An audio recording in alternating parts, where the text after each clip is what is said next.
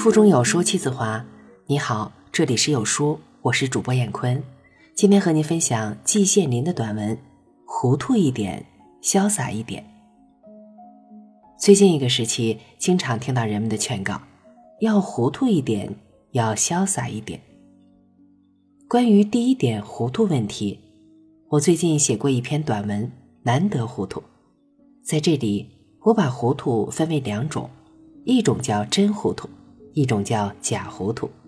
普天之下，绝大多数的人争名于朝，争利于世，尝到一点的小甜头，便喜不自胜，手舞足蹈，心花怒放，忘乎所以；碰到一个小钉子，便忧思焚心。眉头紧皱，前途黯淡，哀叹不已。这种人，滔滔者天下皆是也。他们是真糊涂，但并不自觉。他们是幸福的、愉快的。愿老天爷再向他们降福。至于假糊涂或装糊涂，则以郑板桥的难得糊涂最为典型。郑板桥一流的人物是一点也不糊涂的。但是现实的情况又迫使他们非假糊涂或者装糊涂不行，他们是痛苦的。我祈祷老天爷赐给他们一点真糊涂。谈到潇洒一点的问题，首先必须对这个词儿进行一点解释。这个词儿圆融无碍，谁一看就懂，再一追问就糊涂。给这样一个词儿下定义是超出我的能力的。还是查一下字典好。现代汉语词典的解释是：神情、举止、风貌等自然大方，有韵致，不拘束。看了这个解释，我吓了一跳。什么神情，什么风貌，又是什么韵致？全是些抽象的东西，让人无法把握。这怎么能同我平常理解和使用的潇洒挂上钩呢？我是主张模糊语言的，现在就让“潇洒”这个词儿模糊一下吧。我想到中国六朝时代一些当时名士的举动，特别是《世说新语》等书所记载的，比如刘伶的“死便埋我”，什么“雪夜访戴”等等，应该算是潇洒吧。可我立刻又想到，这些名士表面上潇洒，实际上心中如焚，时时刻刻担心自己的脑袋，有的还终于逃不过去。嵇康就是一个著名的例子。写到这里，我的思维活动又逼迫我把潇洒也像糊涂一样分为两类：一真一假。六朝人的潇洒是装出来的，因而是假的。这些事情已经俱往矣，不大容易了解清楚。我举一个现代的例子：二十世纪三十年代，我在清华读书的时候，一位教授总想充当一下名士，潇洒一番。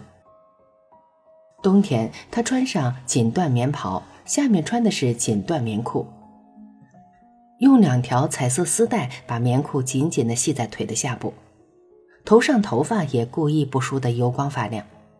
他就这样飘飘然走进课堂，顾影自怜，大概十分满意。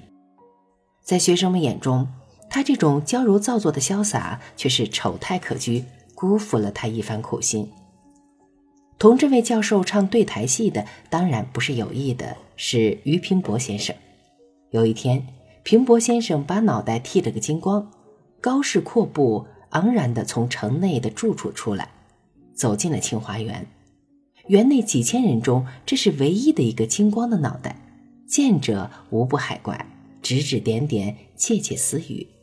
而平伯先生则全然置之不理，照样登上讲台，高声朗诵宋代名词，摇头晃脑，怡然自得。朗诵完了，连声高呼：“好，好，就是好。”此外，再没有别的话说。古人说。是真名士自风流，同那位教英文的教授一比，谁是真风流，谁是假风流，谁是真潇洒，谁是假潇洒，照然呈现于光天化日之下。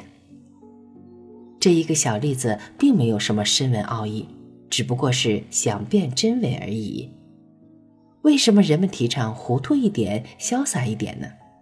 我个人觉得，这能提高人们的和为贵的精神，大大的有利于安定团结。写到这里，这篇短文可以说是已经写完了，但是我还想加上一点我个人的想法。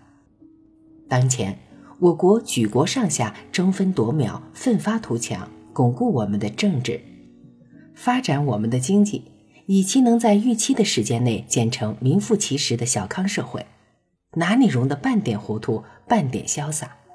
但是我们中国人一向是按照辩证法的规律行动的。古人说：“文武之道，一张一弛，有张无弛不行，有弛无张也不行。张弛结合，斯乃正道。”提倡糊涂一点、潇洒一点，正是为了达到这个目的。好，文章分享完了，感谢聆听，再见。